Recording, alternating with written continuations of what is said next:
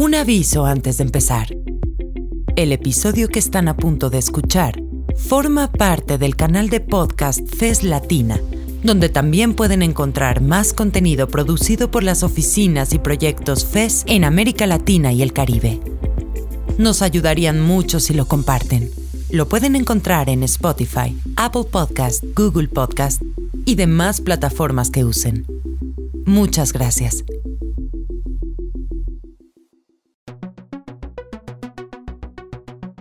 En 1995, de cara al nuevo milenio, la Organización de las Naciones Unidas convocó a la Cuarta Conferencia de la Mujer en Beijing, China. 189 países, 30.000 mujeres, gobiernos y sociedad civil trabajando por la igualdad de género y los derechos de las mujeres y las niñas. ¿Qué ha pasado durante estos 25 años de trabajo en pos de conseguir los objetivos de la Plataforma de Acción Beijing? Un lugar propio. A 25 años de la Plataforma de Acción de Beijing,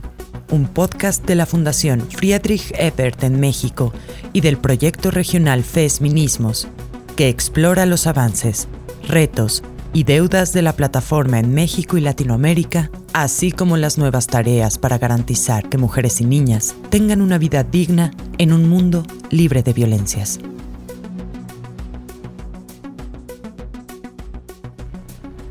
Episodio 2.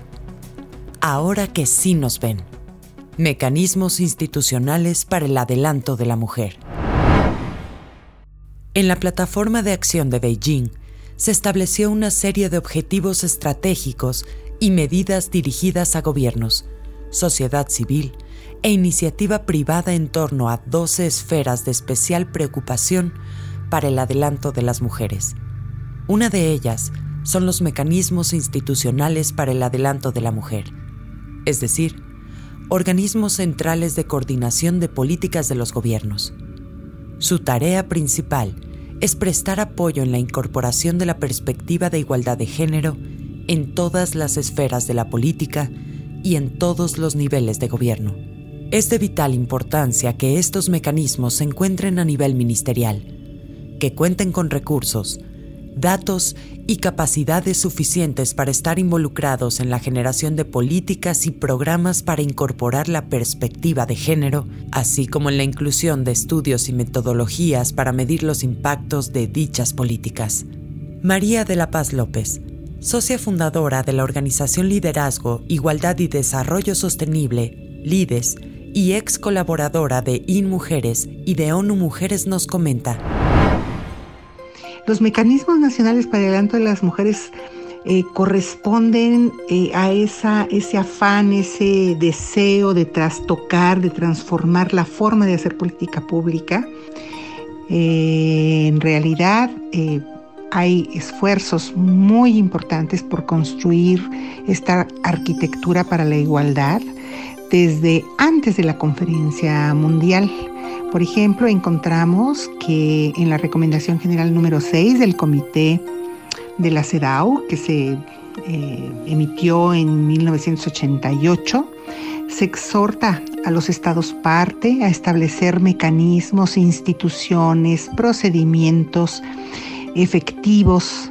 para que en un nivel alto de gobierno se cuente con recursos, compromisos, con autoridad suficiente para asesorar sobre las repercusiones que todas las políticas gubernamentales están obligadas a cumplir en materia de igualdad eh, entre mujeres y hombres. También contempla esa recomendación la supervisión de la situación general que guardan las mujeres en relación eh, con los hombres y con el avance, el desarrollo de los países. Y pues por supuesto ayudar a la formulación de políticas públicas y aplicarlas eficazmente a través de estrategias y medidas que puedan eh, coadyuvar en la eliminación de la discriminación. Esto como recomendación que surge en 1988, pues es retomado en la plataforma de Beijing, se marca una ruta de acción en este sentido y se recomienda a los gobiernos tener mecanismos nacionales para el adelanto de las mujeres, también con mandato y atribuciones muy bien definidos, con, disponibilidad eh, presupuestaria suficiente, con capacidades, competencias para influir en la política gubernamental, también para analizar las legislaciones. María Fernanda Rodríguez Calva, feminista e integrante de la red Mujeres en Plural, destaca que la cuarta conferencia de la mujer fue un parteaguas para la creación de instituciones enfocadas en los derechos de las mujeres. Bueno, en 1995 se marca un hito importante para el adelanto de los derechos de las mujeres, porque por primera vez se reúne un número importante de eh, representantes de gobierno y sobre todo de organizaciones de la sociedad civil para poner en papel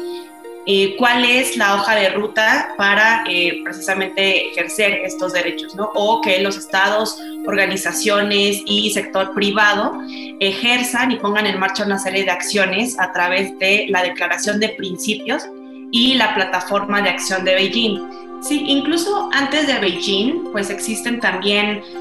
algunos tratados internacionales, bueno, antes y posterior a la cuarta conferencia eh, sobre la mujer de Beijing, que han posibilitado este, esta colaboración eh, internacional a favor de los derechos de las mujeres, también con ciertas particularidades que incluso se dejaron ver en las propias discusiones de Beijing. Hay algunos eh, derechos, por ejemplo, en los derechos sexuales y reproductivos, que fueron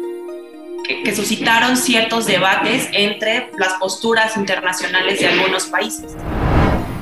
O sea, en Argentina los mecanismos de institucionalización, que no se llamaban de género todavía, comienzan eh, con el retorno a la democracia en el año 84, eh,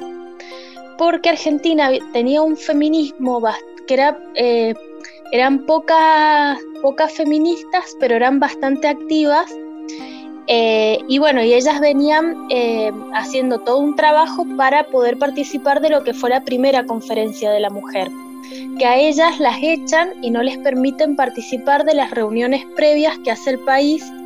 para eh, participar de la primera conferencia. Entonces ahí las feministas arman un panfleto con 15 puntos donde habían cuestiones como desde la legalización del aborto, que se derogara un, un, decreto que había hecho Perón que se prohibía el uso y la venta de anticonceptivos, te estoy hablando del año 75, ¿no?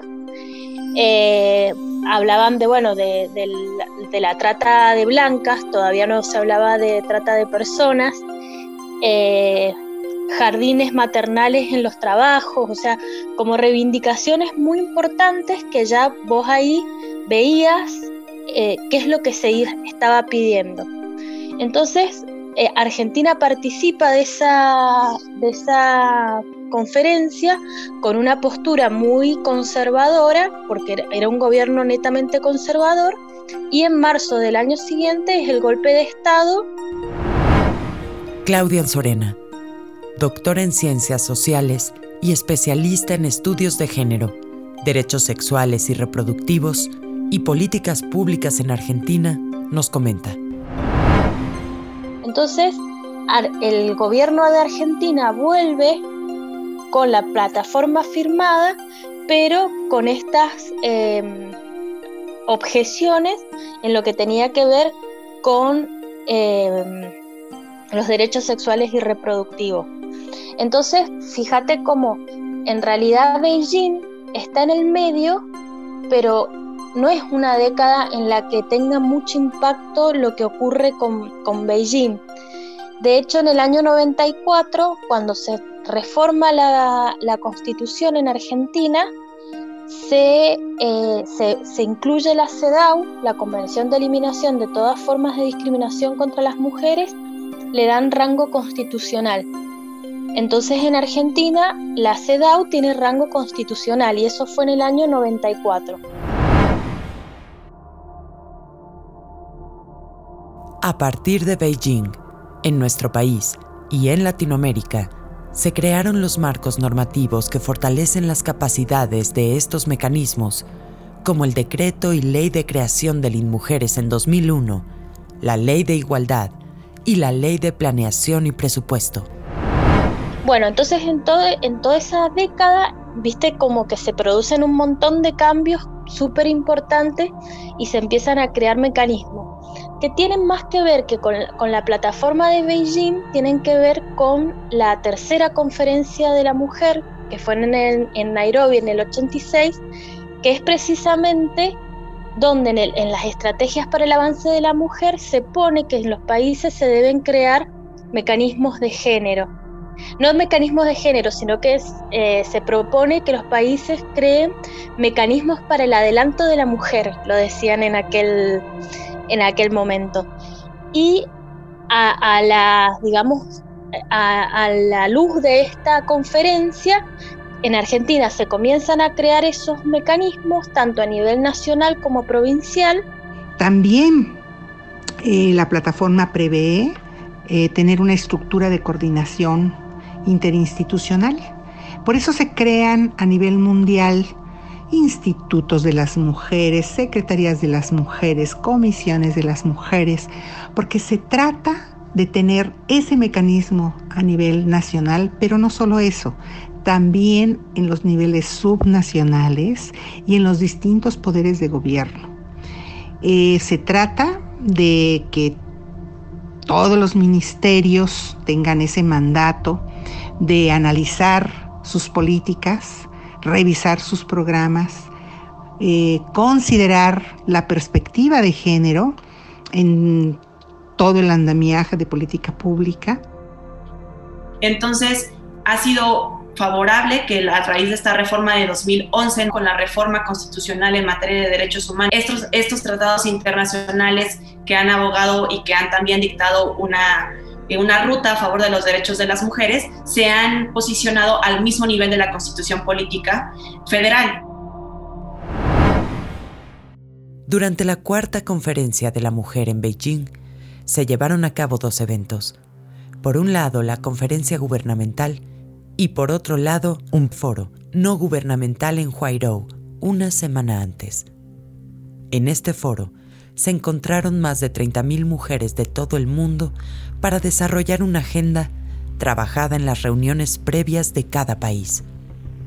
Este foro estuvo compuesto por paneles, talleres y actividades culturales que influenciaron de una manera u otra la plataforma de acción que discutirían las delegaciones oficiales de cada país. Beijing es de suma importancia porque por primera vez se da una voz prioritaria a las organizaciones de la sociedad civil para que sean partícipes de la toma de decisiones y que no solamente se quede entre las y los representantes de los gobiernos, que también sabemos que muchas veces tienen intereses diferentes a los que tienen las organizaciones de la sociedad civil y que incluso el sector privado. Muchas organizaciones de la sociedad civil no tuvieron oportunidad de incidir en la misión oficial pero estuvieron en las discusiones que se dieron en eh, la reunión paralela de organizaciones de la sociedad civil y a su regreso eh, con la agenda en la cual eh, habían eh, elaborado muchas de las propuestas para impulsar estos, estos mecanismos, creo que, que fue muy, muy, muy importante. Cabe señalar que estas organizaciones que he mencionado este, así en lo general tuvieron un trabajo muy importante, muy fuerte en Mar del Plata. Eh, fueron organizaciones pioneras en muchos de los temas que hoy no son eh, muy familiares, pero que en aquellos momentos eran pioneros, eran eh, emblemáticos. Y creo que su participación, la agenda que surge de la sociedad civil, pues sí influye en la creación de esos mecanismos institucionales en todo el mundo también es cierto que no hay un proceso acabado en cuanto a la institucionalización de estas unidades de género al interior de la administración pública en los tres niveles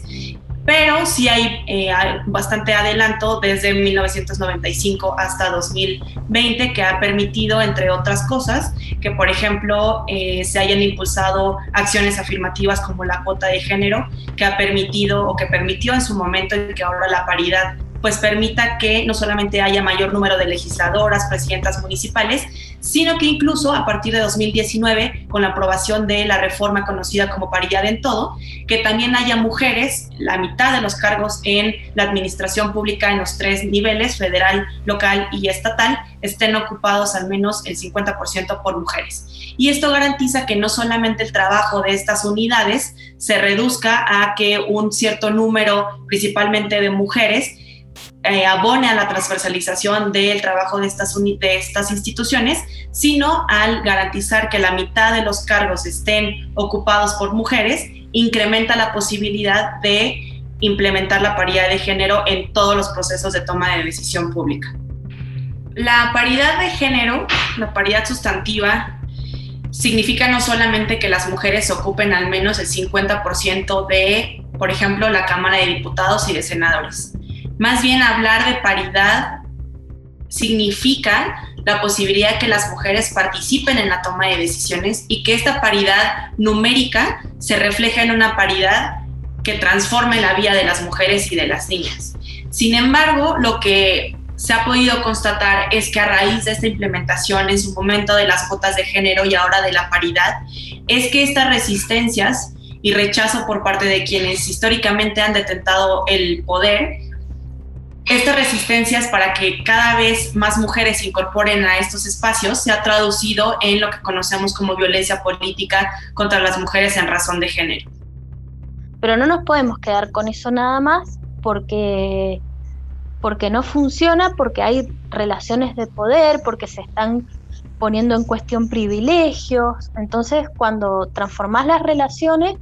quien se ve perjudicado, o sea, quien tiene que entregar sus privilegios y se va a resistir. Y no solamente eso, hablar también de la paridad, por ejemplo, no solamente hablar de la paridad en el sector público, sino las, eh, el sector privado, las empresas, deben también transitar hacia un esquema que permita que más mujeres estén tomando las decisiones al interior de los consejos empresariales y con ello abonar a que un número importante de mujeres estén ahí tomando estas decisiones, que el recurso que puedan eh, transmitir estas empresas a eh, políticas públicas o acciones que de la mano con el gobierno pueden favorecer los derechos de las mujeres, pues también cuente con esa perspectiva de género. Sin embargo, no podemos omitir que sigue persistiendo una desigualdad en el sector privado de que las mujeres participan de manera muy, muy baja y que muchas veces eh, se ha tenido que legislar, por ejemplo, en nuestro país hace dos años quizá, se han comenzado a presentar iniciativas para garantizar que haya una paridad en el sector eh, privado. Y que también jugando o apostando a que sean mujeres diversas, porque lo que pasa también como en el sector público es que se quedan entre las propias familias y que eh, las mujeres que no tienen como este carácter de pertenecer a una familia o que no tienen como ciertos recursos o capitales se quedan fuera de la toma de decisiones. Entonces la participación de las mujeres en el sector privado debe también reconocerse o tener este espejo en el sector público para que de la mano de estos dos ámbitos, junto con las organizaciones de la sociedad civil, pues puedan avanzar y transitar a favor de los derechos de las mujeres y de las niñas. De acuerdo al Observatorio de Igualdad de Género de América Latina y el Caribe de la CEPAL, en los planos regionales e internacionales, los mecanismos y las instituciones destinados a promover el adelanto de la mujer como parte integrante del desarrollo político, económico, social y cultural general y de las iniciativas en materia de desarrollo y de derechos humanos tropiezan con problemas similares derivados de la falta de compromiso en los niveles superiores. Claro, una política pública sin presupuesto o una legislación sin presupuesto es prácticamente pues letra muerta. Y en este sentido, a lo largo de eh, la administración, por ejemplo, cada sexenio, sí se ha etiquetado un cierto porcentaje del presupuesto de egresos para la igualdad entre hombres y mujeres. En el anexo 13, que es eh, conocido como la igualdad entre mujeres y hombres, el 3% de este presupuesto de egresos a nivel federal se debe destinar a políticas públicas y a programas que permitan garantizar el avance en este sentido. Sin embargo, lo que también hemos visto es que, por ejemplo, en el reciente eh, presupuesto de egresos aprobado hace unas semanas,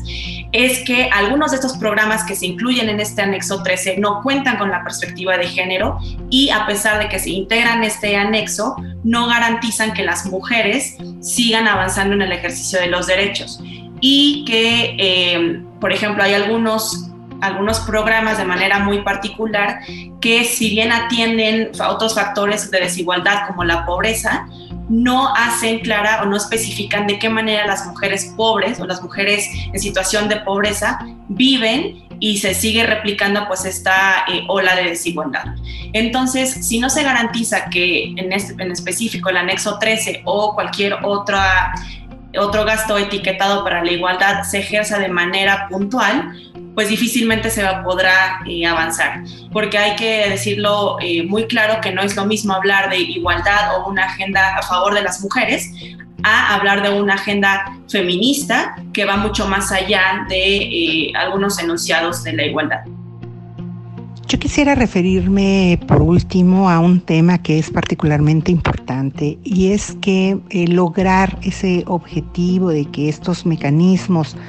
para el adelanto de las mujeres en la arquitectura para la igualdad tengan realmente el impacto que se requiere, se necesita trabajar en los otros instrumentos que ya plantea la plataforma como parte de los mecanismos. Me refiero, como ya me dije, a las estadísticas para visibilizar em, las problemáticas que hay que atender, para eh, transparentar la forma de hacer política, para exigir recursos públicos para, para atender esa problemática, para evaluarla y para buscar mejorar los mecanismos. Es decir, es muy importante que se revisen las leyes orgánicas de los estados, que los mecanismos tengan vida institucional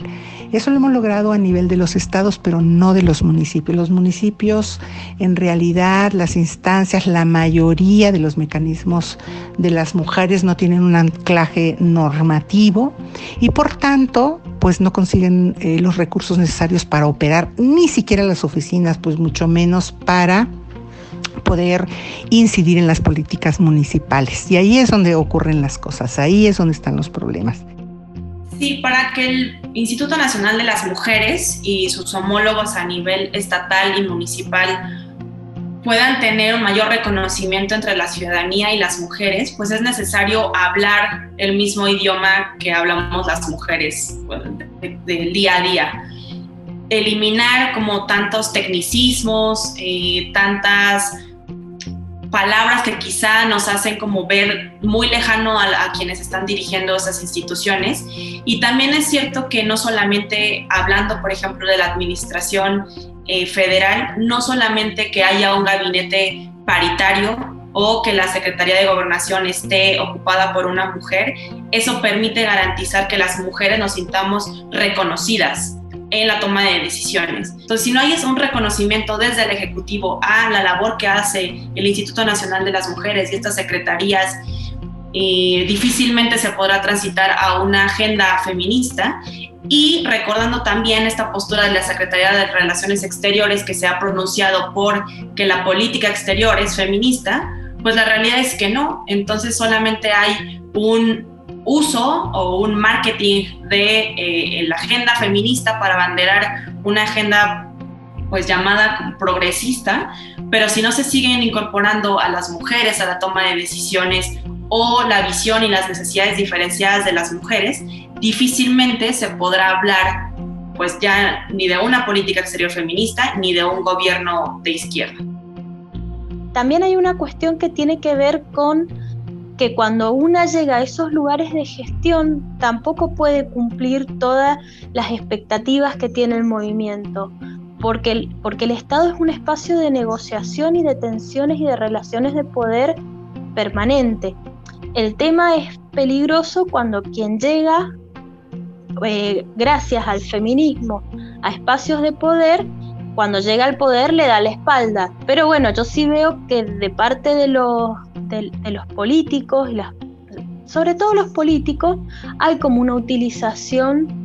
de, esto, porque ahora en Argentina el movimiento feminista se ha vuelto una, una masa muy grande. Entonces yo creo que hay una cuestión como de tratar de cooptar o de integrar o tratar como de, de, darle algo a este movimiento para que te juegue a favor. Los mecanismos para el adelanto de la mujer se concentran actualmente en problemas concretos y aún no cuentan con la capacidad operativa para la transversalización de la perspectiva de género.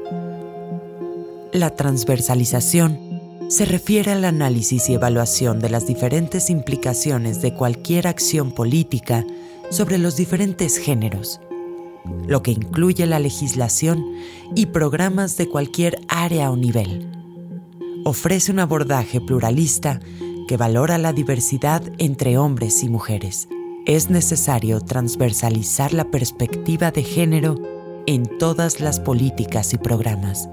Los órganos institucionales siguen limitados por la disponibilidad de recursos y la voluntad política.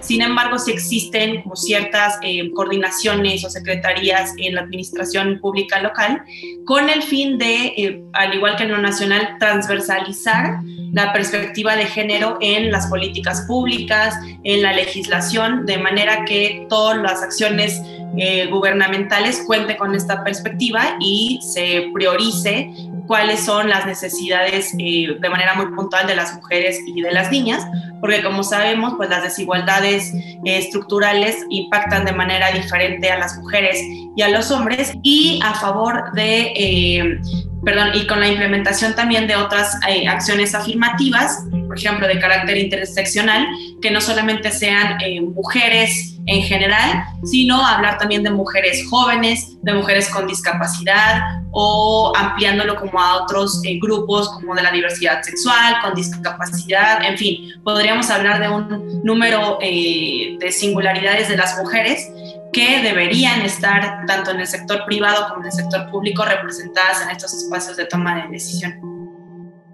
Sí, pues al igual que cualquier otro espacio de la administración pública, quienes estén ahí a cargo de las labores institucionales, pues deben ser personas que cumplan con un perfil determinado. Y en este caso específico de los mecanismos para el adelanto de las mujeres, pues deben ser mujeres comprometidas con la agenda de igualdad entre las mujeres y los hombres, una igualdad eh, sustantiva, entendiéndola no solamente como una igualdad en las oportunidades, sino también de resultados. Y a la par de estos perfiles ya de manera como muy particular, el, propio Instituto Nacional de las Mujeres y sus eh, homólogos a nivel estatal también cuentan con consejos consultivos donde eh, integrantes de la sociedad civil o academia pueden participar. Y en el caso, por ejemplo, de Mujeres, este eh, busca que tengan una participación práctica o una representación de prácticamente todo el país, precisamente para que las visiones y la multiculturalidad también esté y la diversidad también esté representada, porque muchas veces estos, eh, estos institutos pues tienen una visión sumamente centralizada o lo que también podríamos decir como de escritorio, que muchas veces cuando se hacen así las políticas públicas sin conocer las realidades de las comunidades rurales o de la diversidad incluso de las propias ciudades, pues la visión de muchas eh, mujeres. Entonces, con la participación eh, propiamente de la institución, más organizaciones de la sociedad civil y academia, pues se hace como una especie de eh, triángulo para fortalecer la puesta en marcha de las políticas públicas. Si hablar de una política feminista o la perspectiva de género feminista, pues también permite visualizar no solamente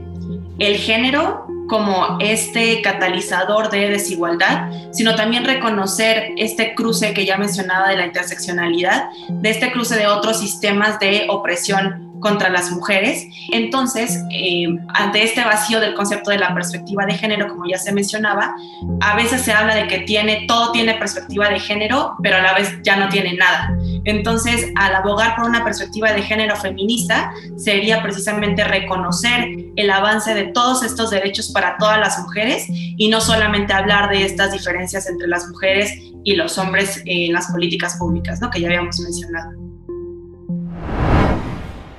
El avance en los mecanismos para el adelanto de la mujer son visibles en todos los países de 1995 hasta hoy en día. Sin embargo, pareciera pertinente preguntarnos, ¿hasta qué punto estos mecanismos se han convertido en fines y se ha dejado de lado la evaluación de los matices de su impacto? Sin embargo, se olvida el para qué la paridad o el para qué hacer la declaratoria de alerta de violencia de género, el para qué la existencia del anexo 13 en el presupuesto público que permita la igualdad entre mujeres y los hombres. Debemos regresar un paso atrás y en el lugar de preguntarnos el qué, debemos preguntarnos el para qué. Y para qué todas estas acciones y todos estos mecanismos y herramientas es para erradicar la brecha de desigualdad que existe entre las mujeres y los hombres. En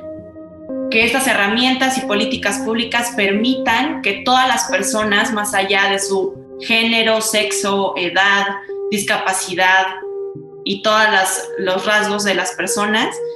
impidan que puedan ejercer sus derechos y que impidan ser las personas que quieran ser. Más bien se ha visto como una agenda paralela al proyecto de nación, al proyecto estatal, que se incluya un apartado de perspectiva de género, que se incluya por ahí la palabra las mujeres y las niñas en los programas y en las leyes, o que se hagan con un lenguaje incluyente y ya con eso se piensa que se puede cumplir con las necesidades que, que nos enfrentamos. Con la consolidación de una política de Estado en contra de la violencia y de la desigualdad entre mujeres y hombres, permitirá abonar a que existan mejores resultados en los tres órdenes de gobierno, tanto a nivel federal, local como municipal. Entonces, una política de Estado feminista, la incorporación de mujeres feministas a la toma de decisiones públicas y también del sector empresarial, permitirá avanzar sin duda alguna eh, en la agenda marcada desde Beijing y remarcada por las desigualdades también que ha derivado de la pandemia. Entonces yo creo que, que sí hemos adelantado un montón, que el feminismo ha modificado la estructura y la función del Estado, porque el Estado no es el mismo Estado o, o los gobiernos no son los mismos gobiernos antes que después de la plataforma de Beijing en ningún país, porque casi todos los países de Latinoamérica alguna ley sobre eh, violencia tiene o se empezaron a discutir cuestiones como el aborto, al punto de que en algunos países retrocedimos eh, con, con, las prohibiciones totales como en El Salvador. Pero incluso con aborto tenemos la legalización en Uruguay, tenemos las causales en Chile, en Argentina, bueno, estuvimos muy cerca. Eh, entonces yo creo que esto es como, son como juegos de, tira y afloje. Entonces, eh, no da lo mismo tener todas estas leyes y estos mecanismos, pero tampoco nosotras podemos ser tan ingenuas de pensar que por lo único que estamos luchando es por una ley. Y tampoco tenemos que pensar que la ley nos va a solucionar todo. Entonces, hay, que pensar al Estado y al gobierno y a las leyes como parte integral de lo que necesitamos. Y además también estamos hablando de cuestiones que tienen que ver con eh, idiosincrasias y cosmovisiones culturales eh, históricas de siglos y siglos y siglos. Entonces no podemos pretender en 30 eh, años transformar siglos de opresión, exclusión, marginación, subordinación. Yo creo que, el camino todavía es largo y, también estamos como muy atadas a los contextos políticos ideológicos, porque también, viste, por ahí tenemos un gobierno súper conservador, súper neoliberal y retrocedemos 15 casilleros. Entonces, creo que lo que tenemos que ser capaces es de aprovechar los, momentos de, alza, de adelanto, para tratar de irlo lo, transformando lo más posible eh, para las mujeres y para las diversidades, eh, y en los momentos más conservadores tratar de resistir. Pero sí creo que, que ha dado lugar a, cambios en, en toda América Latina y también va pasando como el efecto contagio. O sea, nos vamos contagiando de, los avances. Y hay que tener cuidado porque también nos podemos contagiar de los retrocesos, ¿no? Entonces, eh,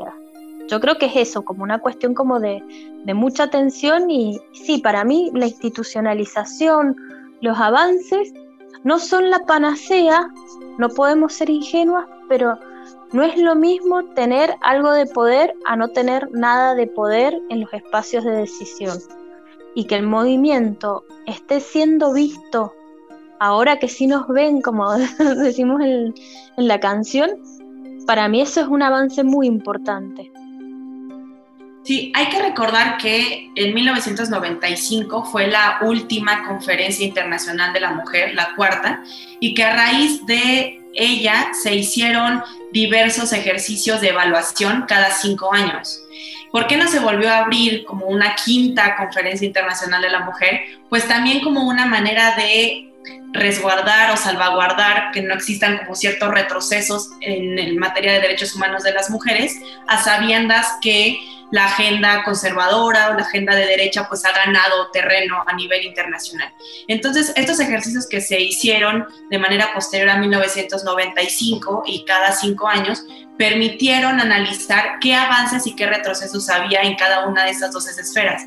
Pero bueno, o sea, eso también es una cuestión que se va jugando de, de, relaciones de fuerza. Y yo creo que en este momento la región está en un momento complicado, que no es un momento que no es un momento fácil.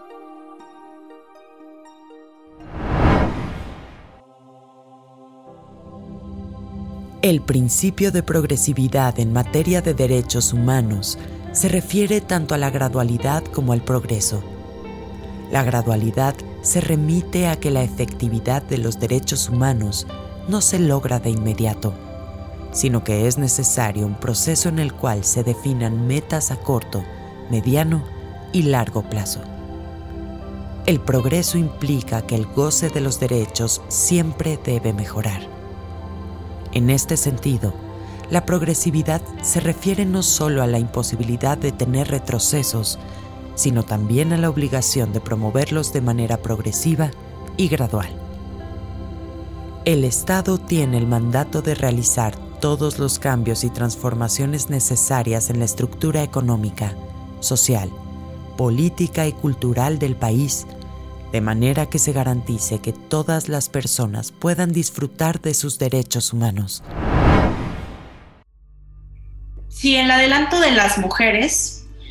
puede hablarse o puede enunciarse en una serie de políticas públicas, de leyes que en papel podrían leerse de manera muy progresista. Sin embargo, uno de los indicadores o el indicador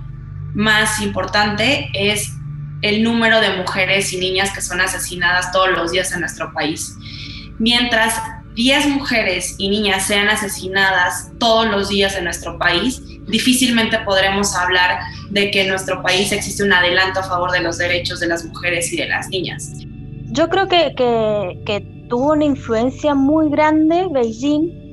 porque en realidad lo que al, marcar los 12, los 12 puntos de, de Beijing, donde hay recomendaciones,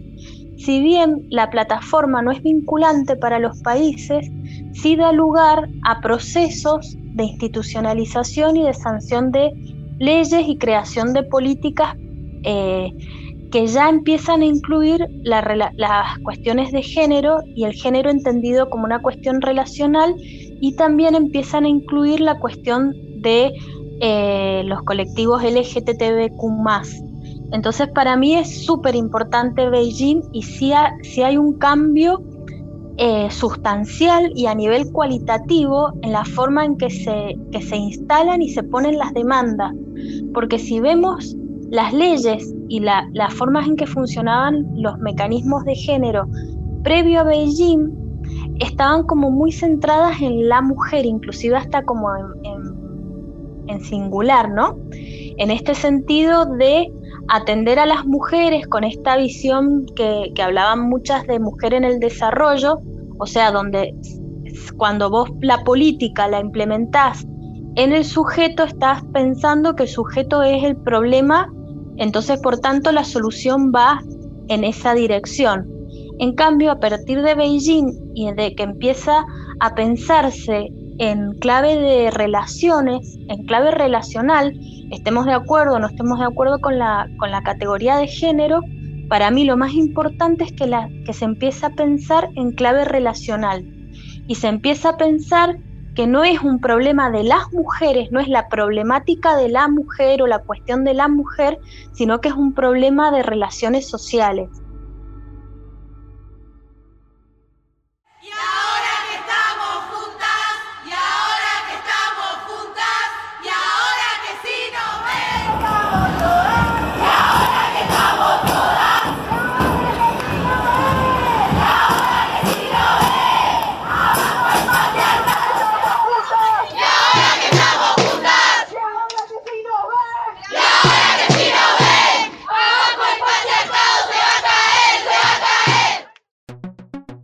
Lugar propio.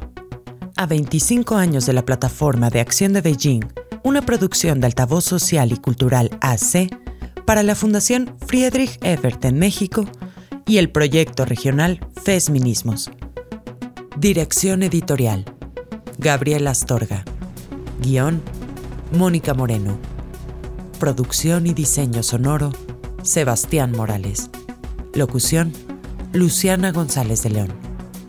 agradecemos la colaboración de María Fernanda Rodríguez, María de la Paz López y Claudia Anzorena.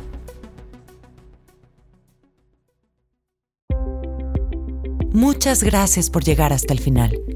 Si les gustó, nos ayudaría que lo compartan. Recuerden que este episodio forma parte del canal de podcast FES Latina donde también pueden encontrar más contenido producido por las oficinas y proyectos FES en América Latina y el Caribe. Nos pueden encontrar en Spotify, Apple Podcast, Google Podcast y demás plataformas que usen. Los esperamos en un próximo episodio.